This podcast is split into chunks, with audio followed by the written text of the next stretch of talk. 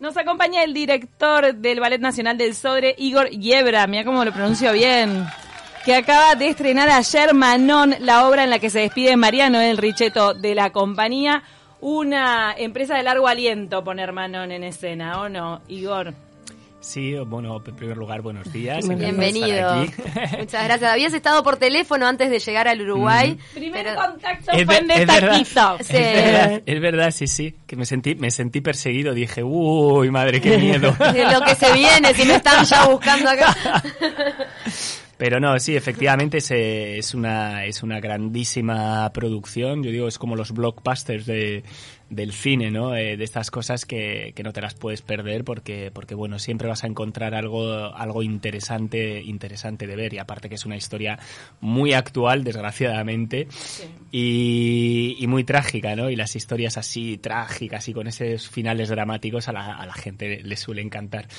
Es cierto que para época navideña igual es un poquito too much. Te vas un poco triste. Pero bueno, hay que dar el contraste a las cosas. Otros años así en el cascanueces. Sí, hemos pasado del cascanueces a esto, hay, hay un pelín de diferencia, ¿no? Pero, pero están bien los contrastes. Pero es un desafío también, pues es una obra muy larga, ¿no? Sí, sí, no, no, es, es un gran desafío para, para, la compañía, ya no solo para la compañía como, como ballet, sino para toda la, la estructura, ¿no? Piensa en el momento en la escena que hay eh, casi 60 personas encima del escenario moviéndose, ¿no? Y es, es, un poco locura. Para luego los talleres, arreglar todo ese vestuario, que aunque lo trajéramos de Chile, hay muchísimo vestuario, cambios de vestuario, pelucas, eh, que esas sí se han confeccionado aquí, y eso es un, un trabajo enorme, pues bueno, que pone al auditorio eh, en pleno funcionamiento. En lo que a nadie le gusta pensar, pero es, es difícil eh, poder aprobar un presupuesto para traer un espectáculo de esta magnitud.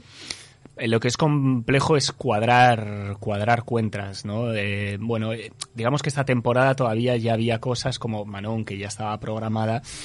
Entonces, bueno, ahí sí me he encontrado pues que había que cuadrar eh, un presupuesto de una manera diferente, ¿no? Eh, digamos que ya el año que viene eh, me toca a mí cuadrar absolutamente todo y, y bueno, es, es, complejo, pero también es bonito, ¿no? El, el pensar eh, no solamente artísticamente, sino, sino económicamente, que para mí es fundamental, ¿no? Soy de esos que está en contra de la cultura, eh, hay que invertir y, y, que se pierda dinero de, de, cualquier manera, ¿no? Pasa, pasa mucho y en el mundo artista dice, no, estamos haciendo arte y tal y tiene que ser una inversión. Sí, tiene Cuidar que ser las cuentas. Una inversión, claro. pero con las cuentas cuidadas y, y bien, y si se puede ganar dinero, mejor todavía. Ya te acostumbraste a Uruguay, en realidad seguís yendo y viniendo porque mantenés tu escuela en Bilbao. Mm. Sí, bueno, mi escuela va a cumplir ahora 18 años, que se, se, dice se dice rápido, pero 18, Mayor de edad. 18 años y además eh, pasando la crisis económica mundial que se pasó en todo el mundo, ¿no? Eh, cuando lo, y lo primero que caen son ese tipo de negocios que no dejan de ser hobbies, ¿no? Para la gran parte sí, de, extras, ¿no? exacto de las familias. Entonces, bueno, significa que hubo ha, hubo, ha habido y sigue habiendo un trabajo bien hecho. Tengo ya bailarines eh, bailando fuera, en compañías importantes. Entonces sí, tengo que seguir ocupándome porque, porque bueno, aparte que era un sueño que quería hacer, lo hice eh, y quiero que el sueño continúe adelante. ¿Y el hecho de estar en Uruguay, ya te sentís un poquito más uruguayo?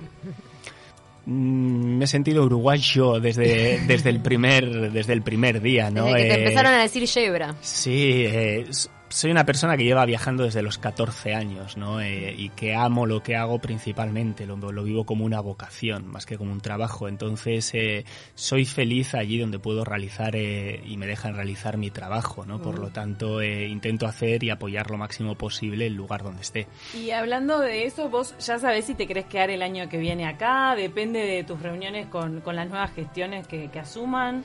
Hombre, normalmente yo tengo un contrato eh, extensible por un año, como todos los fideicomisos. Eh, se, se, supone que se ha extendido, si no me tendrían que haber dicho ya adiós. Vas dos años. Voy dos años, sí, sí. Lo que pasa que, bueno, eh, esto ya dependerá también. Mi cargo está a disposición de, la, de las personas que entren. De las nuevas autoridades, yo, claro. no quiero, yo no quiero estar nunca en un sitio donde, donde vea que hay dudas o no se claro. me quiere Pero o algo si es por así, tu ¿no? propia voluntad, ¿te quedarías más tiempo? Eh, tengo que hablar, tengo que hablar y ver las cosas. Me gustaría saber también cuál es la, visión de, eh, y de política cultural, objetivos que tienen, ver si coincidimos en objetivos, ¿no? Eh, yo creo que las cosas se hacen bien cuando se trabaja en equipos y todos con las mismas ideas, ¿no? Eh, entonces, bueno, quiero saber, a ver ellos qué quieren, qué quieren de nosotros y qué quieren específicamente de mí y entonces eh, seguiremos hablando. El ballet es una cosa que se tiene que cuidar y mucho. eh, para el próximo gobierno, o sea, mm, no, no, no voy a decir atrevida que va a ser prioritario, pero el ballet es una bandera que nos ha llevado al exterior, que nos ha dejado muy bien parados, o sea, el ballet tiene que seguir y seguir bien. Eh, me imagino que tú vas a tener eh, una reunión con Manuel, da- eh, Manuel, le cambié el nombre, Pablo da Silveira, Pablo da Silveira. El, el que sería ministro de Educación y Cultura. Sí, espero que sí, espero que sea pronto. Me gustaría que fuera antes de fin de año para ver si el, el pasaje de vuelta con qué tipo de fecha se compra.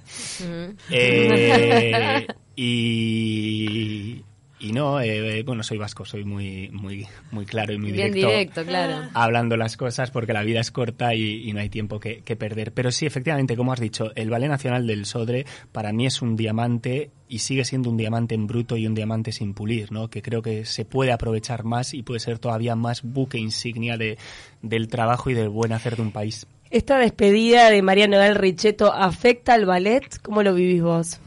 Eh, indudablemente, indudablemente, pero al mismo tiempo que afectó la, la salida de, de Julio Boca, ¿no? Eh, ahora todo depende, pues bueno, eh, cómo se continúe y cómo se piense el futuro y más adelante. Indudablemente, pues bueno, Julio salió eh, y, hemos seguido, ¿no? Eh, espero que María salga y sigamos y sigamos igual. Indudablemente son son pérdidas que no dejan de ser pérdidas. Julio sigue desde, desde, el, desde el minuto cero, eh, estaba ya con, con nosotros y, y sigue y Viene y seguirá. participa Viene y del- participa y a mí me gustaría incluso que participara más, toa- más todavía, ¿no? Mi idea es que todavía participe más. María, eh, exactamente lo mismo. Bueno, pues ahí tuvimos la, la idea y, y de que fuera, fuera la, la que se encargara ahora de sacar el área ballet de las escuelas, de las EFAS.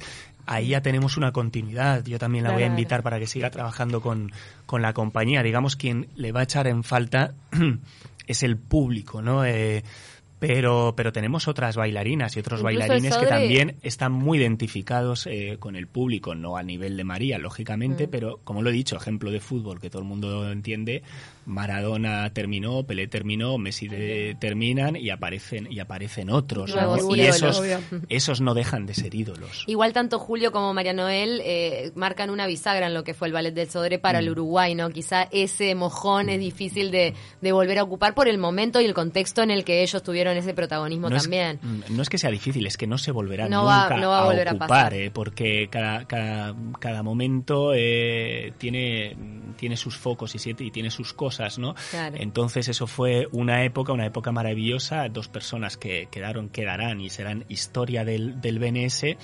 Y también me gustaría remarcar eh, mm, las otras personas menores que, Mm. que son y han sido parte del BNS y las que mantuvieron la llama viva durante todos esos Sí. 75 años. También, en sufriendo otras condiciones En de teatros eh, donde me contaban eh, había, Había ratas, ratas, sí, caminando. que Sí, la verdad Eh, que sí. Efectivamente, ¿no? Y gracias a esas personas que mantuvieron viva esa, esa llama, todos los demás que hemos venido eh, después hemos podido eh, seguir construyendo. Como director, ¿qué valoras de un bailarín?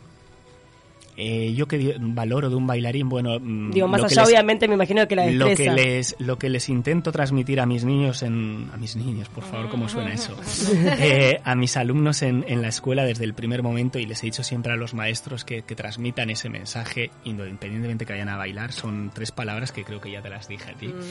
Eh, constancia pasión y trabajo. Yo cuando encuentro en un, un bailarín eh, esas tres cosas unidas bueno ahí ya vamos me, me puedo ir tranquilo de este mundo es difícil ¿eh? porque si te paras a analizar esas tres cosas la constancia la pasión y el trabajo eh, es algo complejo, pero incluso algo que deberíamos de plantearnos como objetivo y meta en nuestras propias vidas, ¿no? Hasta, hasta en una pareja, eh, una relación en pareja, Sí, piensas en las tres cosas y, y es fundamental para que subsista. También Sí, hay que dijiste que la excelencia es enemiga de lo bueno. Eh, ¿cómo, ¿Cómo te llevas? eso es un dicho, eso es un dicho que, que no lo conocí hasta que llegué aquí, fue Gabriel Calderón.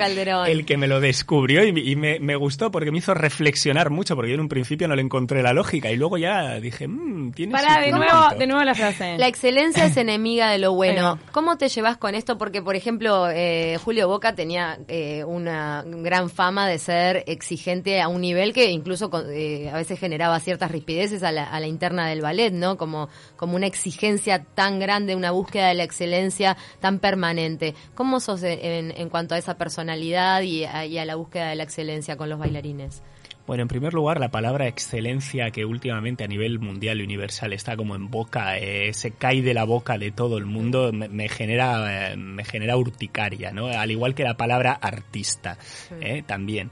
Eh, mm, yo soy más de hechos más que de palabras, entonces, bueno, eh, siempre lo he dicho, no, no va a haber nadie más exigente que yo lo soy conmigo mismo, ¿no? Lo que pasa que sí tengo otros métodos, tengo otras maneras de, de buscar las cosas, eh, pero me gusta, eh, me gusta buscar eh, lo mejor de cada uno, porque luego también está eso, ¿no? Una cosa es eh, qué es excelencia para ti, qué es excelencia para mí, qué es lo mejor para ti, qué es lo mejor para mí. Sí, o eh, tomar al, al bailarín como una persona in- integral. y hay que ¿no? ver y hay que ver qué se puede conseguir realmente. Estamos en Montevideo, Uruguay, geopolíticamente hablando, no estamos colocados en una de las grandes capitales mundiales, con lo cual ahí ya nos está marcando unos límites eh, laborales a nosotros mismos, ¿no? Esto no quiere decir que esos límites nos coaccionen a llegar más lejos, todo lo contrario, pero eh, tenemos que aspirar al máximo eh, con realidad porque si no podemos quemar eh, el Claro. entorno o el motor, ¿no? Claro, puede llegar a la frustración. También han sumado nuevos bailarines este, que incorporan ahora a la, a la compañía. Justo ahora que estás diciendo lo de que no somos una gran capital, me encantó el dato de uno, que puede ser Agustín, Agustín, que le Agustín. dijo que no a una compañía pequeña de Nueva York y se viene a Montevideo.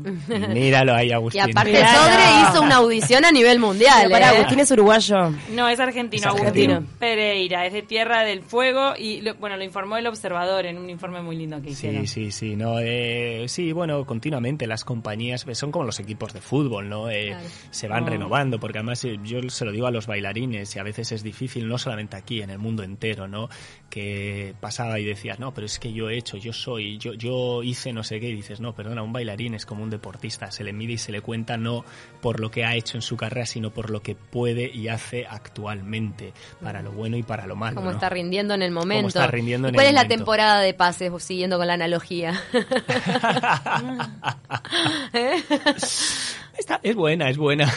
Pero hay una temporada de pases o, o eso se da a lo largo de todo el año. Eso de se va a lo largo de todo el año. Yo también cuando hacía mi carrera me gustaba, me gustaba eh, marcarme puntos donde, donde decía tengo que estar al, al máximo, ¿no? Habrá, hay puntos. Por ejemplo, esta producción que tenemos no es una producción donde el cuerpo de baile técnicamente tenga un desempeño eh, muy grande, ¿no? Eh, tiene un desempeño a nivel movimiento, artístico y ese tipo de cosas, eh, pero no, por ejemplo, un desempeño que tiene en un lago de los cisnes o, por ejemplo, como lo tuvo en, en Sweet and Blanc, que su gran mayoría, o en la, Silf, en la Silfi de las mujeres. Entonces, bueno, dependiendo de, de esas programaciones, tienes que ver eh, quién tiene que estar en un momento más arriba y más, o- y más en el medio, ¿no? Tenemos un mensaje de la gente, ¿no, Cami? Sí, mira, dice, Igor, leyendo uno de tus tweets, manda Gabriel, que quedé con ganas, me quedé con ganas de preguntarte, y no, me parece que este tweet puede tener que ver también con frases de- las filosóficas, Bien. la de filosofía para todos.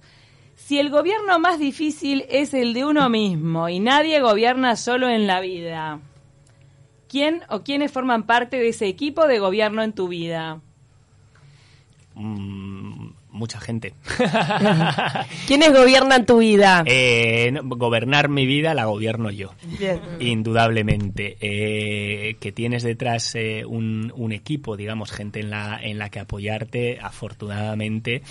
Esto es así, pero esto suena fuerte, pero es real. Naces y mueres solo, ¿no? Eh, Y no queda otra. eh, pero por eso es bueno tener eh, gente al lado que te ayude a superar esos malos momentos. No entro en más detalles porque soy una persona muy reservada en lo que respecta a mi vida. A tu vida personal. Puedo ah, eh, sumar a alguien. Tu madre es muy macanuda. Porque me acuerdo de llamar, mira, el observador, ¿no? Reacción del observador. ¡Ay! Van a convocar a este que es de, de, eh, Bilbao, Igor Shebra. Buscamos en internet a la academia de Igor Shebra. Llamamos y atendió tu madre. Dos veces que llamamos. Y es amorosa. Muy y tenés una gente. hija, eso también se Sí, sabe. sí. A ver, mi madre, mi madre es eh, simplemente por daros uno- unos datos, ¿no? Eh, la- en cuanto se se produjo, eh, se aprobó la ley del, del divorcio en España, mi madre fue de las primeras en separarse. Yo estaba en el colegio en un país eh, católico, o sea, Claro. como era Claro. España.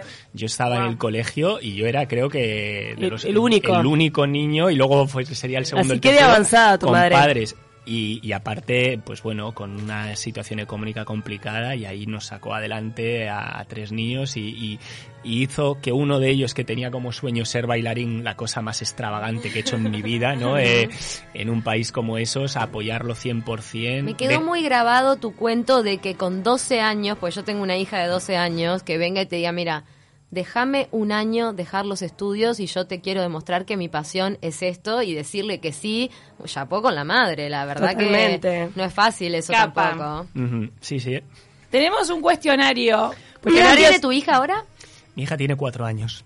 ¿Y, Chiquita. y cómo es el tema de la distancia? Bueno, ahora afortunadamente con, con, la, con La tecnología. la tecnología y todo esto, las cosas han cambiado y han evolucionado mucho. No es lo mismo, pero yo siempre digo, cuando a veces cuando llego a casa, eh, yo creo que se va al, al ordenador a mirar, eh, a comprobar si es el mismo, si sale por ahí también. Tenemos un cuestionario que tiene que ver con muchas, muchas cosas. Cuestionario frutero se llama. ¿Está? Bueno, aquí, es, aquí es cuando me tengo que, que atar los machos, como decimos, va, fruta. Puedes tirar fruta, que es una expresión que quiere decir, contesta lo que quieras. Lo que te surja. Plato favorito de comida vasca. Iba a decir plato favorito, los huevos fritos con patatas fritas. ¡Ay, qué rico! no, pero súper gringo. Yo soy, eh, yo soy, no, eso es muy, muy de, muy de pueblo, muy, a mí me bueno, encantaba. Yo con mi abuelo no había Aquí más no, rico, es no, hay cosa más rica que unos huevos fritos con patatas fritas con pan, y además no con tenedor. Mi abuelo y Claro, yo los, con el los pan en la con yema. el pan ahí eh, partiendo, eso es brutal. ¿Sabés que en el interior de España de verdad se come muy parecido a lo que se come en las casas acá, ¿no? El, el churrasco con huevo frito y papa frita, con tortilla, con la, la Pero verdad que... Pero vasco, Y de vasco, comida no, vasca. vasco, vasco el marmitaco. El marmitaco es una cosa increíble. Yo lo, lo preparo además, eh, no sé nada más. Es la sopa que hacían los pescadores cuando salían al mar, ¿no? Eh, el, el bonito, el bonito del norte, el atún del norte. ¿Por qué? Pues porque era muy fácil de pescar en el mar Cantábrico, entonces ahí se llevaban ellos las, las papas. Las patatas, porque eso se conserva cuando salían al tarmar y llevan las patatas, tomate, tomate seco y, y pimiento, pimentón rojo, y con eso hacían una sopa que, que fíjate qué ingredientes más simples y que cuando la cocinas es complicada, ¿no? Eh, Porque las cosas simples son las más difíciles de hacer. Ahora cuando te sale es- es Entonces lleva pescado. rico. Se come Eh, sí, espectacular en el País Vasco. Y acá en Uruguay, ¿cómo la haces? ¿Con qué pescado? Aquí la he hecho hasta la he hecho con salmón. Se puede hacer también con salmón y, y queda, queda rica. Eh, bueno, un, un vasco igual me asesina, pero Sí. Un uno se tiene que top. adaptar a los países. Un poco más la top. realidad. Pero mirá, Hacela con pescadilla de red. Sí, No, me parece más fresco. Eh, ¿Has encontrado comida vasca en Montevideo que colme tus expectativas? Eh, no soy, yo para la comida soy mm, Sencillo. soy muy sencillo, eh, no le doy no le doy tanta importancia porque aparte a mí se me olvida muchas veces comer. Y cuando digo se me olvida es que se me olvida. O sea, hay días eh, que estoy en el auditorio, entro a las 8 de la mañana y llega a las 6 de la tarde y eso sí, cafés me he tomado todos, eh, he picado alguna cosa y entonces el día que de repente me ven comiendo he dicho, oye, he comido, me felicitan. Ay, ay, ay. Desordenado. Para y luego y luego allá donde allá donde voy intento comer el, lo que hay no no soy de estos eh, como los Muy italianos por sibarita, no es muy Yo me pensé sibarita. que los vascos eran muy del paladar. no los vascos son son muy así lo que pasa que comer. a ver eh, Por cuando- eso me pensé que había sido un restaurante Ella acá abajo. ciudadano y- del mundo. no, cuando, cuando estás viajando, fíjate, yo desde los Claro. 14 Te años de un lado al otro y, y tienes unos horarios como los que tenemos los bailarines. Buah, Comes cuando podés y te Sí. sentás a... Sigue, ¿fuiste al carnaval? Sí, claro. ¿Qué Además, sensaciones te llevaste de esa fiesta popular uruguaya? Me divertí mucho, eso sí, lo que pasa que justo el día que fuimos ahí a la parada nos llevó yo lo más grande, fue uno de los días del año pasado que hubo que cancelar en Ah. mitad del carnaval, pero me, Sí. me, me fascinó porque em, y llovía y seguían ahí con esas banderas gigantes y tal, y veía a los pobres ya que ya llegaba un No momento que no podían No, más. claro, la, la bandera pesada es lo peor que te puede parecer, mojada, te- lo peor. ¿Te invitaron a silla o a, o a azotea para las llamadas? Estuve en un palco. No, pero él está hablando del, de- del desfile carnaval No, del- por del 18. desfile, eh, no fue en 18, fue ah, entonces en- la llamada, la tamborilera. La Sí, llamada. sí, Ah, la llamada, La sí, sí, sí, sí, sí, no, y, y justo además me quedé sin ver la que luego resulta que fue la que ganó. Salí a la siguiente y fue cuando lo pararon. Te das cuenta, justito. Esto es instructivo. ¿Cuándo se tiene que aplaudir en el ballet? ¿En qué momento se Cuando aplaude? Cuando uno quiera y uno le guste y uno le apetezca. Yo siempre soy de los que no, no creo que sea como en la música, que hay esos códigos de no sé qué. Yo soy de los que si algo te gusta y te lleva al éxtasis, eh, ¿por qué no? Aparte, a mí me gustan los, los públicos que no, que no entienden, ¿no? Eh, yo tenía una, tengo un amigo pintor, muy buen pintor, que me, me decía, eh, cuando vayas a un museo no vayas, vete como si estuvieras mirando escaparates o una pecera. No pretendas ver nada más, sino simplemente camina y si de repente hay algo que te llama la curiosidad, ponte, míralo y obsérvalo lo que te apetezca. Pero no vayas con esa pretensión que va mucha gente que se para delante de un cuadro, intenta, intenta comprender y sacarle un esto. No, y en el ballet pasa lo mismo, porque lo que a vosotras os puede llegar, y, igual a mí no me llega eh, y, y viceversa, ¿no? Entonces, el arte es así, por lo tanto, si te sale el aplauso espontáneo, Que, salga. Mira, eh, esto puede tener que ver. ¿Hay que leer el argumento del ballet antes de la función o dejarse sorprender? Ay, esto volvemos a lo mismo, ¿eh? A ¿Qué ver, duda esto? Sí, no, eh, yo por ejemplo eh, soy de los que, claro, ya lo hago con muchos años de experiencia y a un nivel también eh, profesional, ¿no? Soy de los que me gusta no leer para ver si está bien concebido el espectáculo. Eh, para Claro, ver si te cuenta. para ver Pero si tu- para ver si entiendo está el Eh, no no Ah. no incluso ahora cuando visiono cosas para mm, ballets para ver si si voy a hacer o no hacer me gusta ver antes eh, para ver qué conclusión saco y lo que entiendo y lo que no entiendo. Me gusta sentarme como un espectador virgen que se va a sentar bueno. ante ese espectáculo para ver. Y después de eso ya empiezo a profundizar. Claro. Pero claro, yo lo estoy ya también llevando desde un lado eh, también muy profesional. desde- pero claro. no, pero me gusta lo mismo también eh, en, en los libros o en las obras de teatro, a no ser algo muy específico que igual sí. De algo sí me informo, te informas un previo Mínimo. de algo, ¿no? Quizá depende de cómo sea la, la persona, porque Exacto. hay personas que, que, que captan el arte y se dejan llevar por el momento y hay algunas que necesitan como un marco para valorarlo. Por eso ¿no? te quiero decir, esto es algo muy personal, o sea, yo digo esto y no es un consejo para nada, o sea, porque hay gente que sí tiene una necesidad de hacer un estudio previo de todo lo que va a ver y, y- y que lo disfruta mucho más. Yo siempre digo, eso sí, una vez que tú has conocido una obra o un autor y te interesa, métete más profundamente Claro. porque lo vas a disfrutar todavía más. Por eso digo, quien venga a ver Manon tiene que venir dos veces por lo menos. claro. Venías hoy con un libro abajo del brazo. ¿Qué estás leyendo? Eh, Faulkner. Opa.